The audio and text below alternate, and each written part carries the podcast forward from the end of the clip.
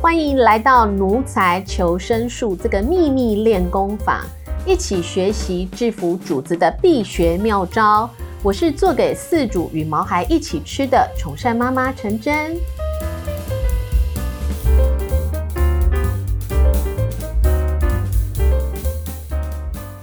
我不知道大家是不是跟我们今天的来宾一样，非常的喜欢《哈利波特》，喜欢到把自己整成 不是，把自己的眼镜啊、整个外在，然后呢，就都是走我们讲的《哈利波特》魔法学院的风格。那今天呢，邀请的这位来宾也是我的学生，他叫吕诗琪。然后呢，他是目前有两个毛小孩，一个叫淑芬，一个叫优米，所以你也可以叫他淑芬嘛。好，那我们来热烈欢迎我们的吕诗琪，诗琪。 Hello，大家好，我是淑芬妈妈。 OK，好，诗琪，所以呃，你你是之前是什么时候来上我们的课？我是去年十哎十一月吧，哦，OK，OK、o k 对 OK，等于是过年前，对，过年前，所以其实还记忆犹新吧。 不好说，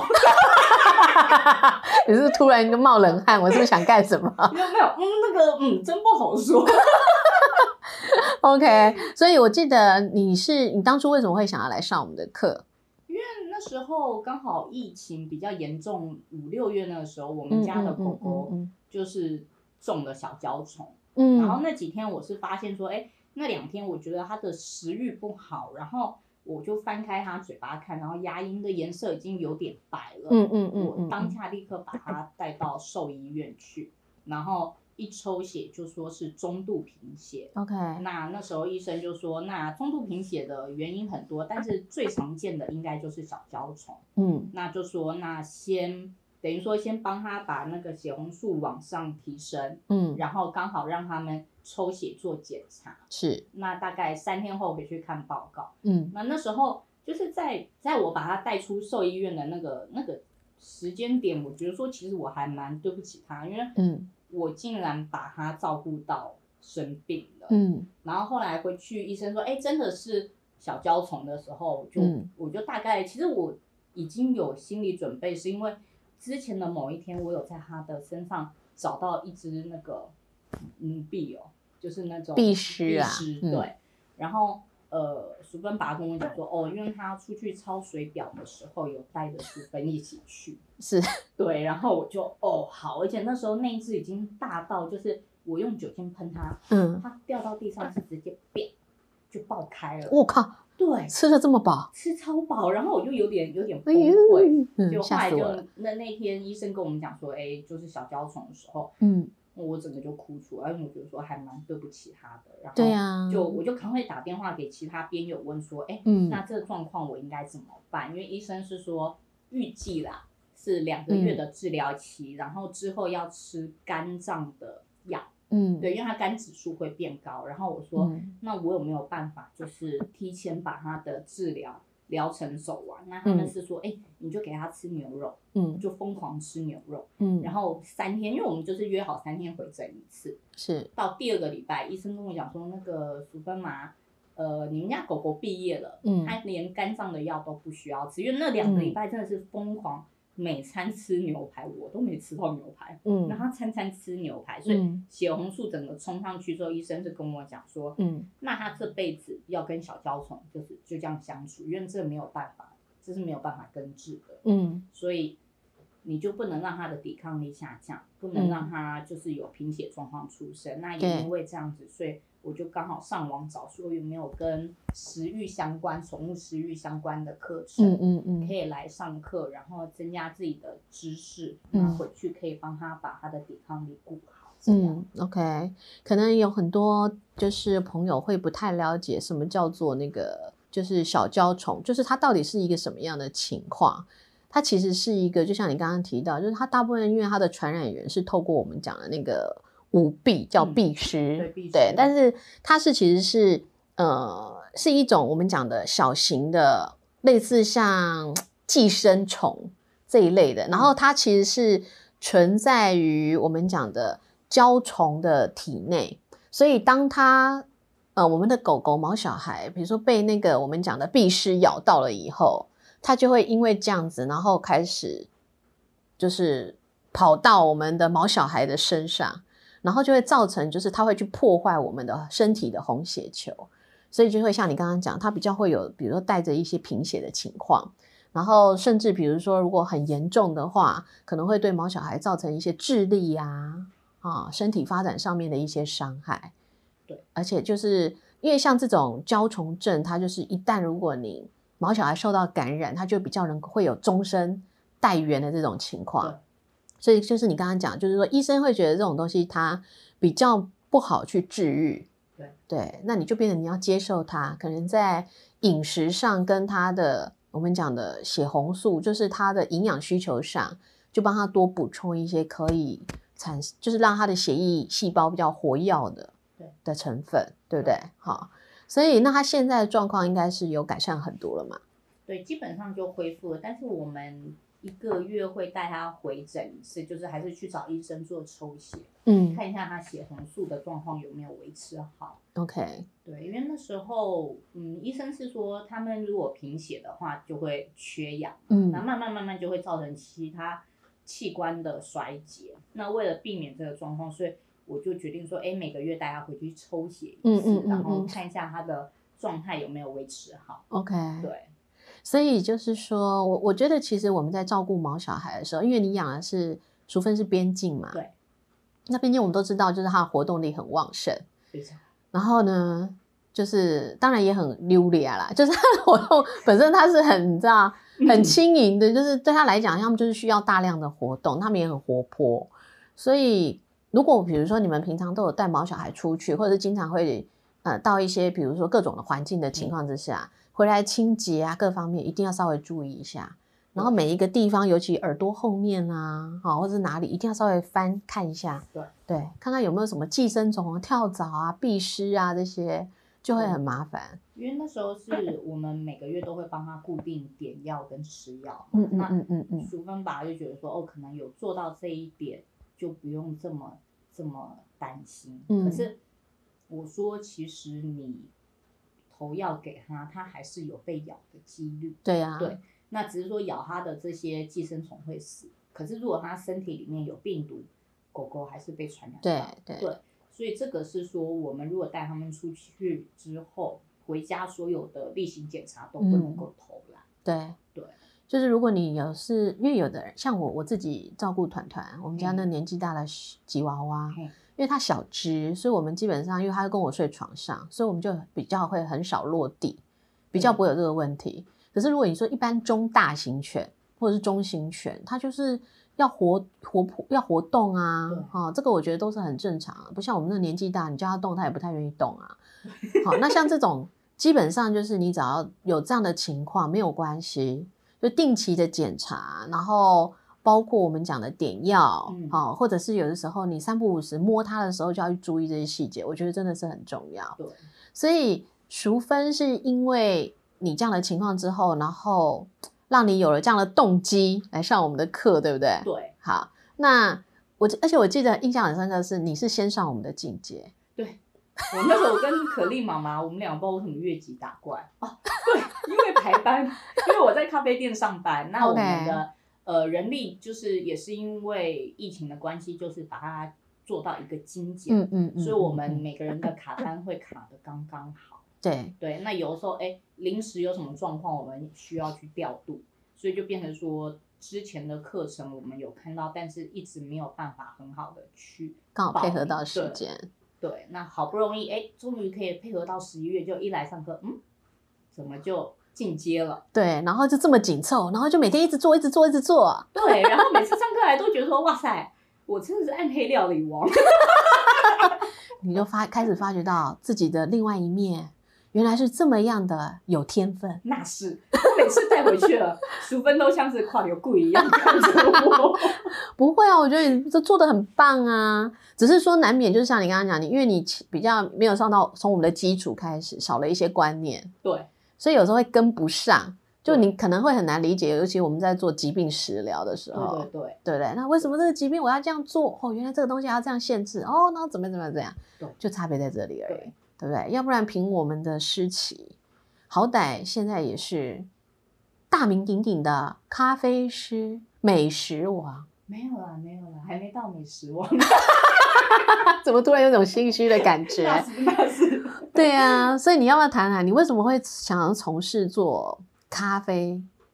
咖啡师这样的工作？嗯，因为以前那时候大学的时候，因为其实我我十七岁就跟我爸妈搬到北京，嗯因为我爸爸就是外派的原因，那是我们就就过去北京那边工作。那嗯在那边上学的时候，有一次就无意间看到了台湾节目的访谈，然后就就有一个女生就是讲了她关于做咖啡的经历，然后嗯那时候我就觉得说，嗯，咖啡其实是一个很好玩嗯，的的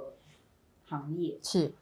那它有它的专业知识。对，那那时候我就想说，那希望有一天我也能够往这方面去走。嗯那那时候大学毕业的时候，我就跟跟家人谈说，哎、我想要回来台湾做咖啡。嗯嗯，那那候时候爸爸，因为老一辈的观念，他们会觉得说，你一辈子帮人家端盘子，你有什么出息？嗯对，所以他们是希望说我再好好思考一下。那我就想说，那不然我就先找找看其他的工作。但是因为台湾人在那边找工作，其实我觉得是有一些困难的，嗯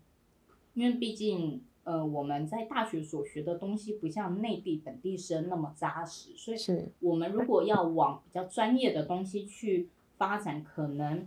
被录取的几率不像他们那么高。嗯，那他们我那边在意，就是如果你去面试工作，他们在意学历这件事吗？非常在意。非常在意对哈。那他们更在意是，哎，你在学校学到了些什么？嗯那因为我们嗯嗯这些外生，对于学校来讲，就是他觉得说，哎，我们毕业了不会留在大陆工作，所以可能重要的师资他们就是留给本地学生。啊会这样哦，会， OK，对，所以那时候我们就是那四年真的学的专业知识也没有那么扎实。嗯嗯那后来就、嗯嗯我就想说，那我试试看往演艺圈、经纪人、企划宣传这一块走，是因为台湾人的身份，如果我要带艺人，第一个嗯比较方便，是第二我们的资讯比较透明，是，比较快，所以那时候我就以这个为等于说强项好了去面试，那后来也就中了，嗯，对，所以就就在那边做了两年经纪人，然后真的是嗯嗯嗯二十四小时 call，啊对呀、经纪对人其实是生活很不稳定的，因为你们是随时 stand by 嘛，对，对不那对？真的艺人有任何状况，老板一通电话，我们就要赶到现场去，嗯嗯嗯对嗯嗯，对啊，而且有很多时候要处理一些蛮棘手，可是又不能够浮上台面的问题，那是，对不对？对所以其实，可是你也熬过了两年，可是为什么后来从经纪人的角色，然后跑到去做咖啡？因为刚好那时候我带着一个模特儿，她叫路遥，嗯那她那时候跟我说，她想要往歌手方面发展。嗯那那时候我就想说，好，因为刚好 在那边也认识了一群就是台湾的制作老师、音乐制作老嗯师，嗯嗯嗯嗯然后就把路遥带到他们公司去，是，对，去谈。那就是因为那那边老师的阵容还蛮庞大的，对对对然后台湾的经纪公司都很熟，嗯唱片公司也很熟，那是，那就决定说，哎，那我们就帮路遥出一张专辑，嗯，然后后把他签到台湾的唱片公司，嗯让他来台嗯湾发展之后再回内地，等于我说知道，对，就让他可让能他过一个之后水，对，过个水，让他在那边可能会发展的比较好。嗯嗯嗯嗯对嗯，啊，结果呢？结果我们就真的朝这个方向走。那那时候因为跟路遥是朋友，那我就觉得说好，我已经帮他完成了他想要完成的事情，那接下来我也想要去完成我自己想完成的事。所以你的意思是说，你在做经纪人之前，其实就像你讲，你一直很关注咖啡师这个工作，对有点羡慕啦哈。对，真的。然后，但是因为碍于自己还有一些责任跟就是工作的部分在身上，所以你等于把你刚刚讲的就是路遥这个 case 处理完了之后，你就开始毅然决然投入了。对，所以你真正从事咖啡这个工作是在回来台湾以后吗？对，大概二零零九年的时候，哦，OK，对，哇，那这样也做蛮久了呢，十二零二二九十一年，对，对不对？对哦，那你这十一年，你是你现在是自己开店，还是说是一样是给人家请？给人家请。嗯，那为什么没有想要自己开？因为曾经有想过要开店，但是因为也发现说台湾的市场就是嗯已经到达一个饱和，嗯嗯嗯。那再来就是开店所需要的资金，跟你你要想着我之后怎么去把这些我投入的再回收。 OK，对，这个其实是一个蛮现实的问题。但是坦白讲，你是不是现在还是有这样的想法？有，所以一直想要说往往宠物食欲这方面去做一个、呃连接发展。对呀、你其实就可以带着我们的淑芬跟 Yumi，然后开一个就是可以提供我们讲的宠物聚会的一个咖啡厅场所。对，那不是很好吗？而且你们现在不是自己也创立了一个鲜食品牌？对，对啊，你要不要介绍一下？哦，我们的那个品牌叫 Good 价，嗯，那对为什么那会有这样的名字？因为那时候就刚好跟可丽妈妈我们两个在讨论嘛，嗯因为就是因为可丽妈妈的的身份她也很特别，她是医检师博士，是对，然后在中研院工作。，对，那那时候我们就在讨论，就是说，哎，那估价估价，就是我们把猫小孩把他们吃的顾好了，那英文估价就是期许我们能够做得好。做得好，对，嗯然后就以这个出发点去做了这个品牌。 OK，所以你们商标有注册吗？呃，之前有在有在已经投，就是等于说我们已经送件了，嗯然后再审核。 OK OK，那很好啊，我觉得就是一个开始啊。而且其实你们现在是在哪边卖虾我皮们就在虾皮， ？OK，对，而且我有看到你们目前是做点心类，对不对？对。而且你们有一些点心其实做的还造型做的还蛮漂亮的，就是还蛮可爱的。 哦我们已经快变成甜甜圈店了。对，我知道。 而且你还有一个什么羊奶羊奶鸡蛋吗？还是什么的？哦对，羊奶荷包蛋，，对对对对对，那个我觉得那个也很特别啊。因为那个就是猫猫也可以吃，因嗯为刚刚好那时候我妈妈家养了三只猫，是，对，那其中一只也是忽然间急性肾衰竭，嗯然后把它送医救回来之后，我就是想说，哎，那也可以往猫猫的零食啊，或者是鲜食去发展。对啊。对。虽然其实猫咪最难的就是换食，对，就是它非常们难并不是说你端着什么好吃好料的，然后把它当那个皇帝一样的奉侍，它就会觉得说你拿了这些好东西来是一种孝敬。对有时候说不定会觉得你是有什么阴谋， 我妈家的猫看到我出现，都一副那种啊，拍米娅又来了， 然后对我拿出零食，他们一副那种啊，你又要毒我们的那种感觉。 不要这么想，他们其实还在观察而已。没有，我觉得他们非常了解我的个性。因为猫咪说真的，它有天生狩猎的习性，所以它们就会持续保持警戒的状态。对所以它们比较不容易说很快速的就 亲近人啊追着吃的跑，对这不是它们的个性。对，这真的不是。对所以那时候我就在想说，哎，如果我的零食连猫猫都爱，那我真的会觉得这是一个成就感。嗯，那你们现在这样开店到现在多久了？我们也是去年差不多十一月，就是上完课以后。对。那所以现在呢，生意好吗？就是有没有就比较稳定的嗯，有算慢慢有有在稳定下来， ？OK，对。那大部分会买你们的甜是甜圈甜甜圈是自己的边友吗？ 还是呃，就是边有，然后再介绍其他的， OK？对，那就很好啊。我觉得有时候万事起头难，对，然后就是像刚刚讲，就是说有些时候不同的人生阶段，我们总是要有一些勇气，要能够踏出去。对，对不对因为？因为其实那时候也是想说，第一个也是为了淑芬啊，对啊然后再来就是我想要测试看看，说我自己到底还能做什么。嗯，对，就后来我跟可丽妈妈整个坐下来之后，我们发现我们快变成甜甜圈店，就是不停的做甜甜圈。这样很好啊。或许对以后就变成是你的主要商品啊。对，因为有时候说真的，我们在做生意的时候，当然我们尽量如果可以把自己的生意做到各个面面都周全是很好对。可是如果不行，起码要有一件事情，你要能够做出口碑来，对对不对？对你做出口碑来了之后呢，基本上它就是你的基本盘，对对对对对对不对？对。那因为你就很多东西就可以发挥啦。对，因为那时候我我跟可丽妈妈，我们也就是互相勉励，对方说，没关系，我们就慢慢一步一脚印，嗯，对我们稳扎稳打。真的有时候冲太快不一定是一件好事，是啊，对，反而容易摔倒。是啊， 对，所以我非常乐见其成，看到我们很多学员真的结业以后都开始自己创业，嗯，然后自己自创品牌，我就觉得，嗯，这也是我的一种成就感，非常好。对，因为其实现在会发现说，在台湾养毛小孩的比养人类小孩的多，多啊，对，，所以其实这真的算是一一个商机。是啊，对现在谁还顾小孩啊？我都没有人开玩 笑想要把两个小孩送养。对啊，你两个小朋友，一个小四，一个小二，都是刚好是活泼可爱的年纪呢。对，所以他们两个每天回家，我们家淑芬跟 Yumi 整个会很崩溃，，对，就家里有四个孩子对，然后不停的吵架，给他希望咯。嘿，那那个天花板都要拆了。，对呀、所以可是你后来，因为我知道 Yumi 是你也是去年年底的时候，然后因为一个蛮特殊的状况，所以你才在认养他的嘛。对，你要不要讲讲看？哦、其实明明就一个淑芬，而且淑芬其实是男生哦。对其实淑芬也是领养，这两个我觉得都还蛮蛮特别的，就是我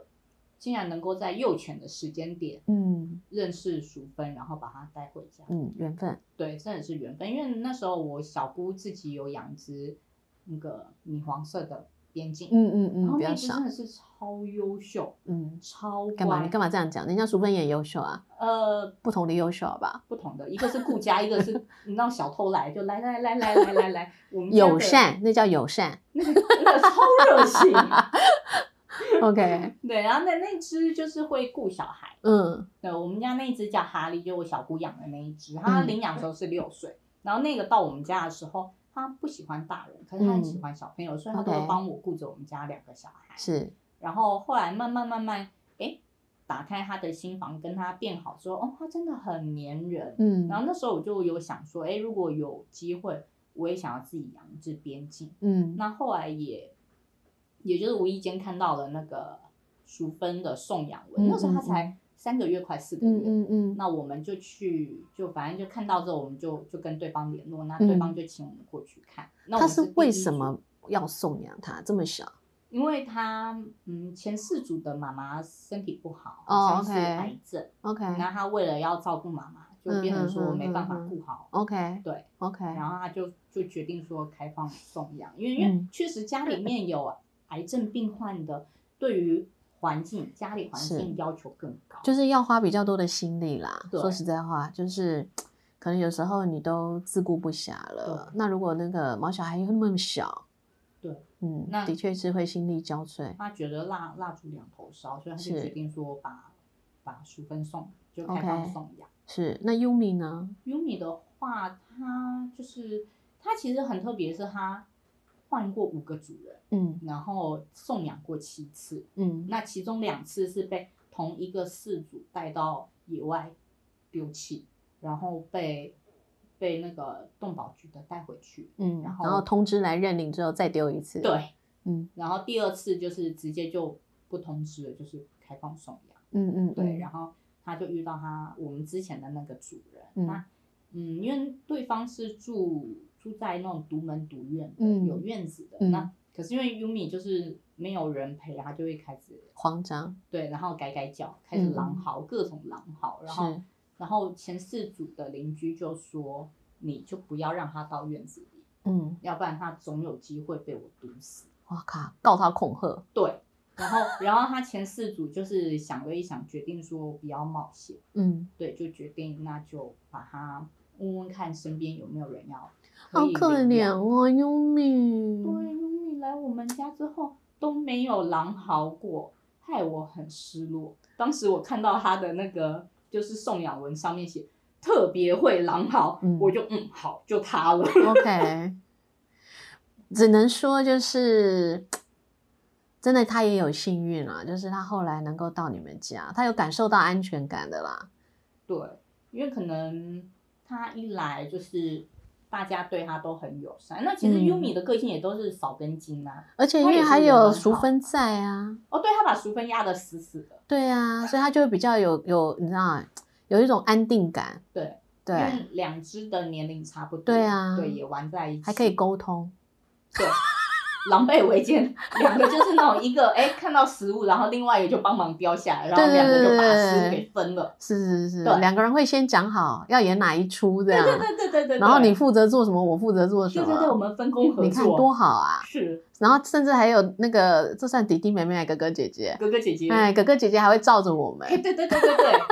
就是那种有时候开门会看到他们四个，然后两个盯着门口，然后两个在做坏事。我觉得很棒啊！说真的，因为其实像优米这样的案例的情况，说真的，在台湾不算少数。对，尤其他是骑，他又体积更大，活嗯，动量更更强。是，对，因为他们是雪橇犬，嗯所，以他们需要需要运动的时间又比别的犬种来的。是啊，，而且不止哈士奇啊，像那天有学生跟我提到说，哎，老师，为什么最近有很多柴犬都要做送养的动作？柴犬对，因为柴犬的个性也是蛮，它是伪装，的，它是狗界里面伪装的猫，对对对对对对对对对，对，没有，应该就是说，把它当猫养就对了。嗯，有些时候因为饲主或者我们我们讲我们人哈，就是看比如说哪一部电影啊，什么广告啊，是或者什么偶像有在养，就觉得那个狗好可爱哦，然后所以就会很向往某种品种对。可是殊不知，就是每一种品种除了有它好发的疾病之外，然后验你的口袋够不够深。对，那还有一种状况，就是因为每一个每一只狗或者是每一只猫，就跟我们人一样，它会有它的个性喜好。对，所以有些时候那个你知道啊，不像想象中的那么只有单纯美好、傻傻的感对觉。对对，你还是对要有很多的，比如说麻烦啊、善后啊、疾病的照顾啊，哈对然后各种的情绪问题，你就要去面对。那如果像优米这种，常常就是你知道，他已经被反复换了这么多家庭，你知道那种不安全感有多深？我知道，所以他来的第一天晚上，我直接就让他跟着我们睡。太棒了，真的给你一个掌声，啪啪啪啪！因为像淑芬也是，就是他那时候为了训练他大小便，嗯那晚上我会让他在笼子里面，嗯，嗯但那个笼嗯子也嗯是在我们的房间，是等于说我们大家就是一起要让他看得到你啦。对。因为小时候我们家也有也有养过狗狗的嗯经嗯嗯，验那嗯嗯，后来那些狗狗就是因为爸爸工作比较忙，真的没办法好好照顾，是嗯所以就送到朋友家。那朋友也都是住高雄啊、台南，就是有有那种透天的。嗯对，那对于狗狗来讲，真的比在北部来的幸福啦。 ，OK，那那时候我们家狗狗都是，哎，晚上关笼，但是笼子是在客厅。嗯那他们有时候真的是干一整晚。那我跟弟弟，我弟弟我们就会拿着枕头啊，拿着被子，然后跑到客厅，就躺在他的笼子旁边。嗯，对啊，就这样陪着他，很因为好啊，因为那时候听他们在干那一叫，其实真的会觉得很舍不舍得。对，所以后来长大了，就是自己有了自己的家庭之后，我就决定说，如果我养狗，嗯，我养这些毛孩，我一定要跟他们在同一个房间。是，而且基本上有的时候哈，像你跟我，我们这种很喜爱动物的人，除了有时候会比较单纯、比较傻以外呢， 有时候其实就是一个大孩子，对对不对？对，就像我刚刚一开始前面介绍你嘛，谁会喜欢哈利波特，把自己搞得跟哈利波特一样我？我我就我，对呀、真的是也不想想自己的孩子多大了。 那是根本啊就是小 孩带小孩。对呀、可是也就是因为这样，就是生活起来就会很开心快乐。而且我觉得有了淑芬跟 Yumi 之后，其实我觉得对于我来讲啦，我的想法、观念，然后甚至说整个人的状态是更正向。嗯因为我觉得为什么这么说？我觉得毛孩有就是疗愈我们身心的一个功能。嗯，我每天看到他们都觉得哦，要融化了。以前是很负面嘛。呃，对，其实其实，在职场上面，如果因为我我是属于比较容易会受到影响的，嗯，对，如果如果我的同事或当时我遇到的主管，他是呈现一种比较负面的状态， ，OK，对我就很容易被带着走。嗯嗯对嗯嗯嗯，所以我觉得自从有了淑芬他们之后，我觉得他帮也也是也算是他们帮我啊，把我的状态校正到一个正向的方面。嗯，对，我觉得很棒啊。而且你现在为人母、为人妻，对不对？还要为人什么？媳妇啊，为人媳妇， 而且，哎，你们是住在大家庭里面吗？对我们，我们算是后天啊错， 喝啦喝啦，对啦对啊啦对啊啦， 拎了，这个真的不容易耶。而且你你的家里家里面的人，包括长辈，嗯都可以接受淑芬跟优米这样子啊。哎、其实刚开始淑芬回到家的，因为真的是非常突然，嗯，对方就看到我们聊一聊之后就说：“你们把他带走吧。”嗯，我说：“可是后面不是还有几组要看？”他说：“嗯不行，我怕到时候我送不了。”然后边讲边哭，嗯然后就把他塞到我的怀里，然后就嗯把我们推上车，我就有点傻眼。那那时候已经已经，反正后来跟他沟通，那就是先在他们家楼下的兽医院把嗯，晶片转移嘛，是，对，然后我们就把很真的是非常临时的把淑芬带回家，然后那时候哈利还在。嗯，然后我婆婆一看到这只狗，然后脸就很臭的说，嗯她带回来是都不用提前沟通哦。嗯然后呢，哈利看到新来的狗崩溃，然后就对着淑芬喷尿，嗯，抬是起喷回哪来就里？喷在他头上。真的啊、对，然后我就觉得哇塞，超闹了，嗯嗯嗯嗯，一整个家就是哈利崩溃，然后我婆婆也很不爽，觉得说嗯我们就是做任何事情都没有提前跟他讲。哈利是更就是之前的另外一个孩对，子，就是另外一只边境 OK 奶油，边，嗯，。对，那他是后来走了后来走了。 OK 呃，他好像是哦淋巴， ，OK，他的淋巴有肿瘤，然后开刀之后又复发，嗯嗯，对，嗯那嗯很嗯快就大概两 个月。 OK，等于是发现的也比较晚期了。对。唉，不过其实哈，我我们讲毛小孩，尤其是狗狗跟猫，它们嗯的智商相当于人的两到六岁。对。那边境又是我们讲所有的狗里面啊最聪明的，就排行里面嗯数一数二的。我也常听到这句话， 嗯，虽然你不太不太苟同， 因为没发生在我们家感。觉要看个性啊。基本上，当然因为它也是有吃到你的口水，对，我也觉得，然后就变笨了。不是变笨，他就是跟你一样，就是很活泼，然后不拘于一格，对，然后非常的爱好自由对，所以是然后耳好根的很啊硬，很好啊。你不就是要找这样的宝贝吗？哦，没有，我是希望他好歹也要会一些，会一些什么是吗？坐跳下火啊圈吗？呃，也行 啊。那不我就需靠要他好养家吗了？对呀、而且你看啊，你你也因为这样，然后有了这样的灵感，然后从咖啡师，然后现在开始创立了自己的品牌，对，不是就很棒吗？其实对啊，那时候带淑芬回家的时候也没想说真的要她会什么，有啊，会在厕所定点大小便就好。那现在我的要会了求吗？哦，终于会了，我教 OK 了她九个月啊，她 OK 终于愿意配合我。 OK，对，因为那时候因为我知道说基隆很常下雨，嗯嗯，对，嗯所以我知道说没办法带她出门大小便的时间点会很多。是对，所以我那时候我就专门训练他在厕所里面。嗯对，那我们还是可以每天出去跑一跑，只要没有下雨，都可那以出去很好啊跑。对对啊，那个大概是三百六十五天里面的一天。对， 没有啦，开玩笑就那。一现在天基隆没有那么，其实现在基隆有时候天气也是很好啦。夏天的话，对还蛮啊，好的有时候我之前住戏子，反而觉得戏子更容易下雨。啊，对，戏子是对啊像，我们住基隆，夏天都会带淑芬他们往海边冲，啊嗯，就直接带他们去什么万木山啊，或者哦是蝙，OK 嗯蝠洞那边，就很好很两好个。就跳下水。不过还是要注意一下安全。对，对，因为尤其外木山那边是出了名的出事的地点。所以我们都是到人造海滩那边，嗯嗯然后让他嗯嗯们嗯反正就淑芬爸会跟着嘛，嗯嗯嗯，那就是嗯嗯带着书包，他们就是玩一玩水，然后就回家。 OK OK，好，所以其实你从你应该也其实淑芬跟 Yumi 不是你的第一只，对不对？你对这样听起来，其实你也有很多这样子饲养的经验了。那在你的印象中，或者是你照顾这么多毛小孩的经经验里面，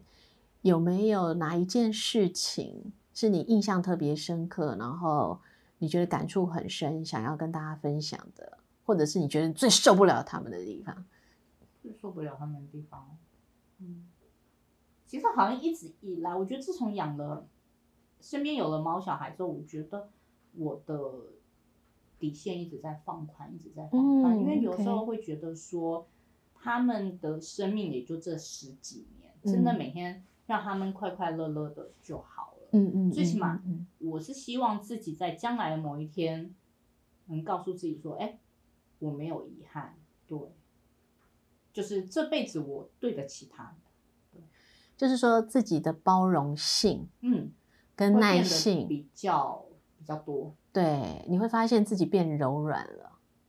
因为其实也是被两个半兽人磨的啦。 就哦，你还有两个半兽人哦。 OK，对，从出生的时候就很难的，尤其是姐姐嗯哦，她那时候出生是从晚上十一点，OK，准时开始哭，哭到早上六点，嗯，每天维持一年，真的假的？真的。为什么？就医生是说，哎、因为我第一产第第一个第一胎是剖腹产，然嗯后医生是说啊，女生嘛，然后又剖腹产，那当然就比较没有安全感呐、什么的 OK 所以就是什么，嗯、有点像是那种资讯爆炸的那种状态 OK 他没办法接受，所以是就是会用哭来来反宣应泄对，然后那时候就真的那一年每天晚上都没有睡好。是，对，那前面那三个月不用讲，就是真的每晚都一直哭哭哭哭哭，然后嗯嗯嗯医生、嗯嗯医生是跟我说啊，反正以医医生角度就跟你讲说啊，一定是什么肠躁症啊这嗯些，嗯嗯嗯，但是嗯百分之嗯八十都不是，嗯 OK 对，就是不想让你好 过。哦，那我懂了。好 OK，对，可是就是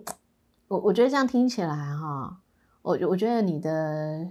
生活经历其实嗯是很多彩多姿的，超刺激，我觉得。我觉得是 很棒的遇到啊都是经典款对呀、所以呢，嗯，我觉得就是像你刚刚讲的，我觉得珍惜当下啦，嗯然后呃，遇到各种的情况，我相信以你目前的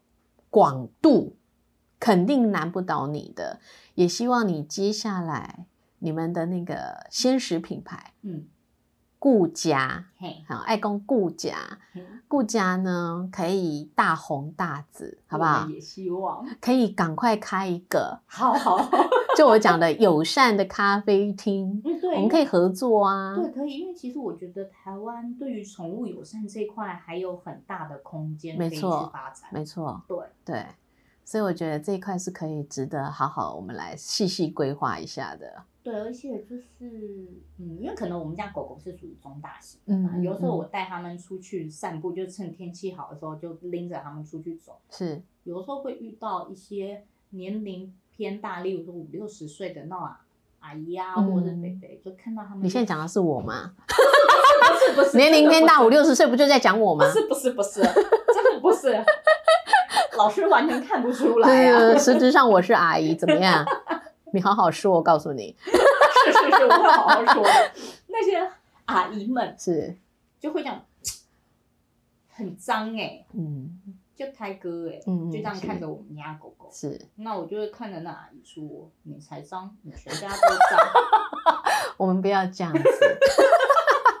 冤冤相报 何时了？ 是 但是就是会觉得说你的不友善，其实对于台湾的某些嗯、族群的发展来讲，其实会是一个需要去探讨跟磨合的一没个错状态。不过这只能说，有时候就是或许他们也有不好的经历过，也难讲。对，也好，蛮然像后总而言之，我觉得都是我们每一个人有时候都是要自己以身作则，嗯。”然后要去做检讨的地方。今天我们如果带毛小孩出门，是不是第一个都有使用牵绳？对，好，然后都有把毛小孩教养好，嗯不要让他有时候就不礼貌啊，在一些地方叫嚣或者是嗯弄乱弄脏人家的东西，这个就跟教小孩一样。其实毛小孩是可以教的，只要你有耐心，多鼓励他对，好，他们其实是可以听得懂的。那希望下一次有机会嘿可以听到我们的顾家，下一次你再来，然后就是我们顾家成立实际餐厅的那一对天，，然后我就端着我的暗黑料理出来，没问题。现场的猫孩都尖对，叫了，然后 再施一个魔法， 让那个甜甜圈可以变成什么东西，对那其实就很棒啊！你可以把这些元素结合在一起。对，嗯，那今天非常地谢谢我们的诗琪，谢谢老然师后希望很期待下一次很快可以听到你的好消息，好吗？ 哟好哟 OK 我跟可丽妈妈会努力的。啊好好，对呀、你们上次还说要来这边使用场地，我们就说很 OK 呀、来呀、哦，，对，因为我们那时候刚好也在讨论说要不要做，呃，就是过年前嘛，我们在讨论嗯到底要不要年做菜年菜这一块。但是因为那时候可丽妈妈还蛮多事情的，对所以我知后来道我们就决定说，那我们就等到例如说，稳定哎，了端以午后节啦、中秋节的时候，我们再来嗯推那种礼盒组也可可以。以呀、可以对呀、很好啊，反正我们随时欢迎你。好好好 OK，谢谢好，老那我们今天师就也谢谢大家喽，好哦拜拜拜如果你在照顾主子的疑难杂症上有问题，还是有苦水牢骚想诉苦，欢迎扫 QR code 加入社群或寄电邮过来，我们会挑出问题情节比较严重，尝试邀请合适的来宾来解答，或是可爱的故事和大家分享哦。